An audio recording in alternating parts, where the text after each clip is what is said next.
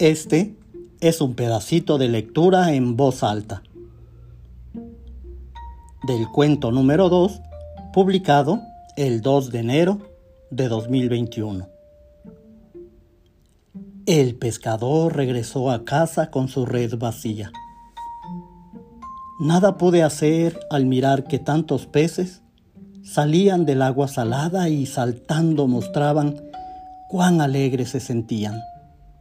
Por eso, hoy me arrepentí de atraparlos y traerlos a esta casa para comer.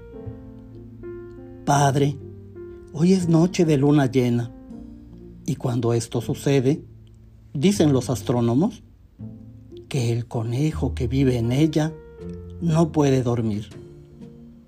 Quizá en un descuido caiga. Solo debemos estar listos para ver si cae cerca de aquí. Por eso se dice que cuando no se le ve figura de conejo a la luna, es porque ha caído de ella.